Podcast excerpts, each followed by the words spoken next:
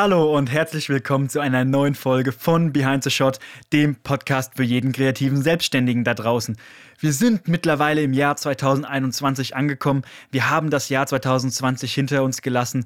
Ein Jahr voller komischer Änderungen, ein Jahr voller, voller Neuerungen, voller Ungewohntheiten.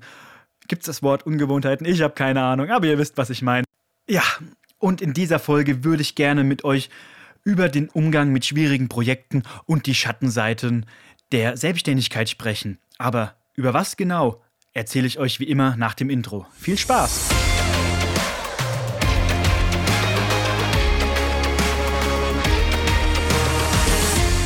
Bevor wir mit den heutigen Themen starten, wünsche ich euch ein super Jahr 2021. Das letzte Jahr war wohl alles andere als einfach, aber ich hoffe, ihr hattet trotzdem an Weihnachten Zeit mit eurer Family, mit euren Freunden, mit eurem Mann, mit eurer Frau, was auch immer. Und seid gut in das neue Jahr 2021 reingerutscht, im wahrsten Sinne des Wortes. Ich glaube, an dieser Stelle ist es doch angebracht, mein persönliches Fazit zu dem Jahr 2020 zu ziehen, weil, wie ich anfangs schon gesagt habe, das Jahr war alles andere als einfach und auch sehr, sehr komisch, was so in der Welt passiert ist. Aber ich glaube, darüber würde ich gerne ein, zwei Sätze verlieren, wie denn mein Jahr 2020 eigentlich war. Und dazu muss ich eigentlich gar nicht viel sagen, weil klar, zwischen allem, was in dieser, in dieser Welt aktuell passiert, muss ich sagen, bin ich doch eigentlich super, super happy mit den Entwicklungen. Jedenfalls aus businesstechnischer Sicht. Ich hatte super, super viel zu tun. Ich hatte nie Stillstand es haben sich ein paar neue Geschäftszweige aufgetan, wie ich ja in der letzten Folge schon erwähnt habe. Wer das nicht gehört hat, gerne nochmal in Folge 4 reinschauen. Und ähm, wenn es den einen oder anderen interessiert, dann können wir dazu gerne nochmal eine Sonderfolge machen, wo wir dann nur über das Thema Livestreaming und ja, die Ideenfindung hinter dem Ganzen reden. Aber ja, kommen wir wieder zurück. Das Jahr 2020 war, wie gesagt, für mich eigentlich jetzt nichts groß Besonderes. Zwischen den ganzen Einschränkungen gab es für mich eigentlich keine großen Neuerungen, weil ich konnte arbeiten wie normal. Ich habe sehr, sehr, sehr, sehr viel gearbeitet und ja, alles in allem war es echt keine, keine große Beeinträchtigung. Ich muss sagen, klar, das Fliegen ist weggefallen, was natürlich einerseits sehr schade ist, andererseits auch sehr schön, weil die Sicherheitskontrollen dann doch immer sehr nervig sind als Filmemacher. Aber grundsätzlich muss ich sagen, mir bleibt dieses Jahr 2020 nicht negativ in Erinnerung. Das soll natürlich nicht heißen, dass das vergangene Jahr das perfekte Jahr schlechthin war. Natürlich gab es hier auch Punkte, über die man sich Gedanken gemacht hat, die nicht ideal gelaufen sind, die eventuell sogar zu viel waren. Und genau wegen diesen Höhen und Tiefen bin ich auf die Idee gekommen, dieses Thema aufzugreifen, weil im letzten Jahr gab es ein paar Projekte, die mich stellenweise wirklich an den Rand der Verzweiflung gebracht haben. Und das sage ich jetzt nicht so lapidar daher, sondern es war leider wirklich der Fall. Aber Näheres will ich euch dazu gleich erzählen und ich hoffe, dass das Thema für den einen oder anderen vielleicht sogar interessant ist und man aus meinen Fehlern, die ich zu diesem Zeitpunkt gemacht habe, vielleicht sogar lernen kann. Dann würde ich sagen, genug gelabert, fangen wir an mit dem Thema Umgang mit schweren Projekten. So, was ist jetzt genau passiert? Ja, Mitte letzten Jahres gab es einen Auftrag, ein Musikvideo zu erstellen für einen Song mit einer gewissen Vorgabe, die mir, die mir gemacht wurde. Soweit so cool. Ich habe mir meine Gedanken dazu gemacht. Wir haben angefangen zu drehen. Wir haben sehr, sehr viel gedreht und ich habe schließlich angefangen zu schneiden.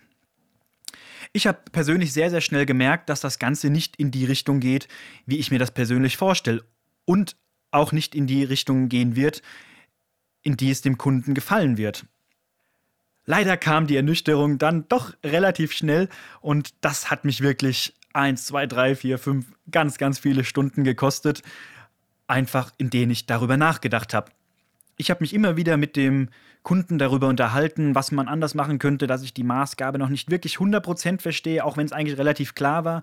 Aber ja, es kam so ein bisschen das Gefühl auf, dass man so ein bisschen aneinander vorbeiredet. Das hat sich auch relativ schnell gezeigt. Und ähm, deswegen war es, gab viele Punkte, die irgendwie nicht gestimmt haben, die einfach dieses Projekt irgendwie immer schlimmer gemacht haben, statt irgendwie besser, desto mehr man drüber gesprochen hat.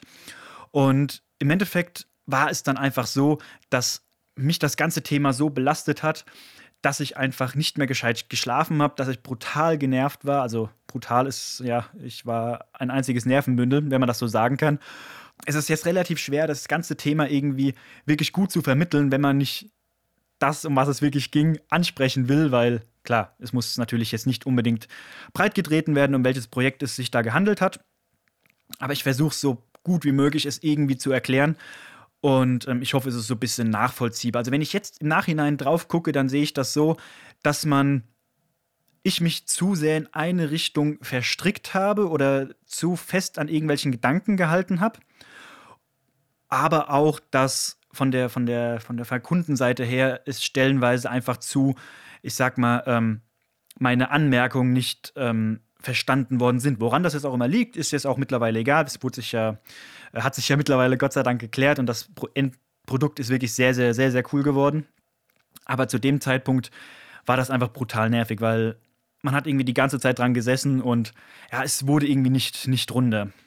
Ja, jetzt könnte man ja sagen, redet doch drüber, man, man findet für alles eine Lösung.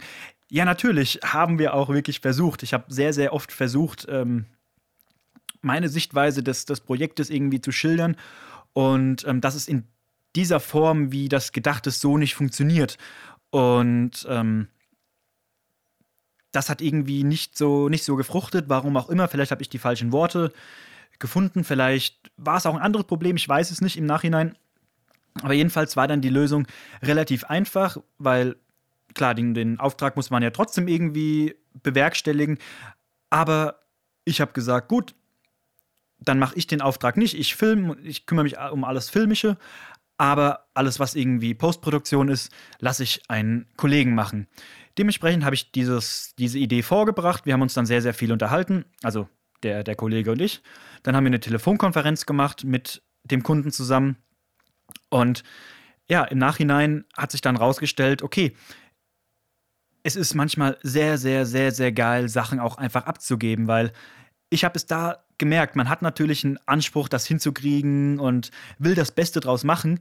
Aber ja, gerade da habe ich gemerkt, okay, irgendwann ist, geht es nicht weiter und manchmal gibt es so Projekte, wo der Wurm drin ist. Ich habe mich da auch sehr, sehr viel mit einem ähm, Kollegen drüber unterhalten, der da eine sehr, sehr gute Meinung dazu hat. Und der meinte halt auch, es gibt manche Projekte, die laufen einfach von vornherein nicht. Das kann an was auch immer liegen, ist überhaupt kein, ist überhaupt gar kein Ding, aber man muss einfach dann offen sagen, okay, das Ding ist nichts für mich und den Job entweder abgeben oder halt eine andere Lösung finden, wie wir es in diesem Fall auch gemacht haben. Und das, dieser Punkt war ein sehr, sehr, sehr, sehr großes Learning für mich, um einfach zu sagen, okay, gut, wenn ich merke, es geht von meiner Seite aus nicht voran, dann gebe ich das halt ab. Dann suche ich mir jemanden, der das um was es geht, vielleicht sogar besser macht, schneller macht und ich habe Kapazitäten frei für andere Sachen, weil der Auftrag war in dem Moment ja nicht verloren. Natürlich habe ich in diesem Moment nicht so viel dran verdient an dem Auftrag, wie es eigentlich hätte sein können, aber ich habe natürlich meinen Teil dran verdient. Und im Grunde ist es natürlich auch gar kein Problem, dass ich weniger dran verdient habe, weil ich als positiver Nebeneffekt natürlich wieder Zeit für andere Dinge hatte, die dann natürlich auch wieder für Income gesorgt haben. Und ich kann euch im Nachhinein wirklich sagen, dass diese Situation am Anfang gar nicht leicht war. Es war super viel Kopfsache, jetzt das Ding quasi, quasi abzugeben und ähm, sich auf andere Dinge zu konzentrieren. Aber im Nachhinein ist es halt echt super, super positiv, weil mir ging es von jetzt auf gleich wirklich wieder, äh, ja, ein ganz schönes Stück besser. Und ich habe mich dann auf das Ergebnis gefreut und habe da auch immer kräftig äh, mitgearbeitet, wenn es noch irgendwas zu tun gab aus, aus filmtechnischer Sicht. Und ähm, im Endeffekt ist das Ergebnis sehr, sehr, sehr, sehr geil geworden. Und deswegen bleibt dieses Projekt auch so super in Erinnerung, weil ich einfach gesehen habe, okay, ja, dann muss man halt Dinge, die nicht laufen, anpacken und gegebenenfalls anderen Leuten abgeben, um das Beste für den Kunden als Dienstleister dabei rauszuholen. Dass das Ganze jetzt natürlich so weit geht und mir schlaflose Nächte bereitet und ich merke, dass meine Motivation einfach komplett schwindet auf alles quasi und das sogar Auswirkungen auf mein äh, Privat- und Geschäftsleben hat. Damit hätte ich nie gerechnet, weil ich dachte, ich könnte das sehr, sehr gut trennen.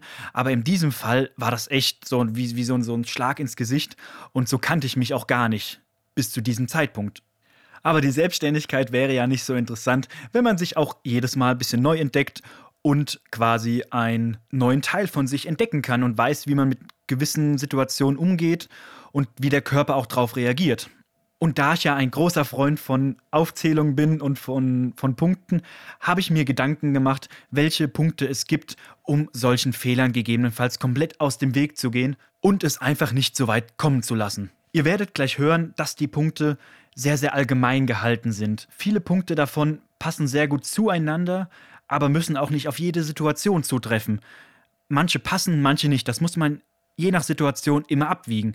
Aber ich glaube, alles in allem sind sie ein sehr, sehr guter Wegweiser, um mögliche Probleme zu lösen. Die ganzen einzelnen Punkte, sechs an der Zahl, habe ich über die große Überschrift Hol den Kunden zunächst emotional ab gestellt.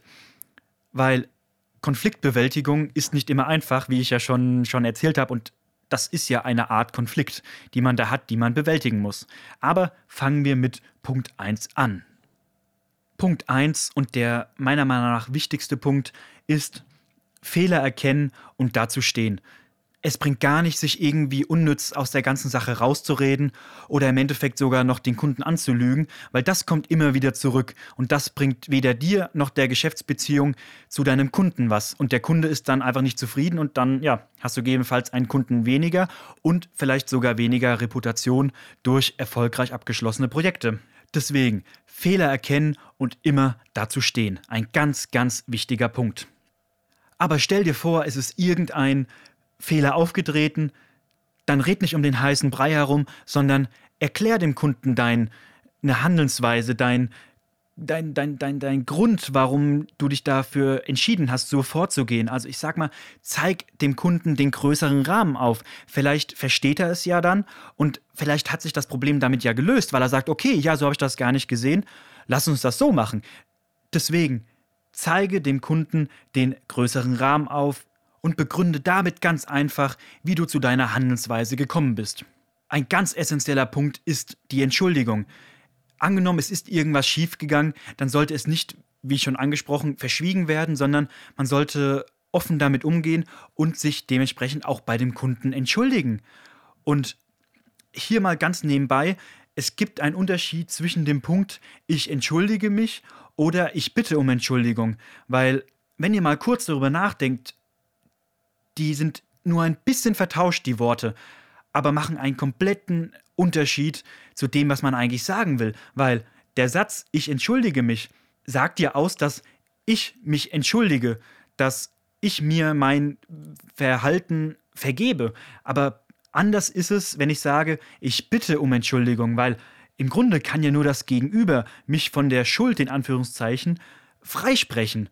Und deswegen, es sind ein paar Worte, die verdreht sind, die aber einen kompletten Unterschied machen. Deswegen, denkt über eure Wortwahl nach und entschuldigt euch offen und ehrlich bei eurem Kunden. Und zwar nicht mit ich entschuldige mich, sondern ich bitte um Entschuldigung. Hört sich jetzt vielleicht total blöd an, aber macht wirklich einiges aus. Punkt Nummer 4 und der direkt anknüpfende Punkt zum Thema Entschuldigung ist, vermittel dem Kunden das Wir-Gefühl. Vermittel dem Kunden das Gefühl, dass ihr zusammen das Problem löst und dass du ihn nicht alleine lässt. Das ist ein ganz wichtiger Punkt, um einfach sein Standing zu bewahren und um den Kunden einfach zu zeigen, ey, ich bin für dich da, egal wie scheiße es gerade läuft, aber wir machen das zusammen. Das Wir gewinnt, also wir ist das Schlüsselwort. Also sei für deine Kunden da. Ein weiterer Punkt, der mir persönlich aufgefallen ist, reagiere nicht aus dem Bauch heraus.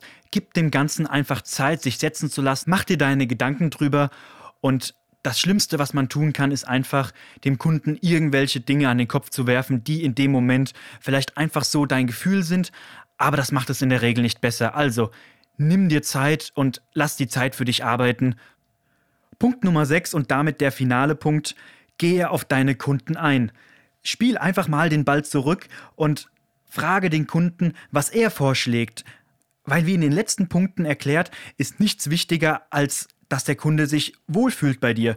Und dementsprechend solltest du auf seine Wünsche, auf seine Bedürfnisse eingehen und ihm das Gefühl vermitteln, dass sein Needing einfach das Wichtigste ist, um den Auftrag zu erledigen und das Wichtigste, was du in dem Moment halt für ihn tun kannst.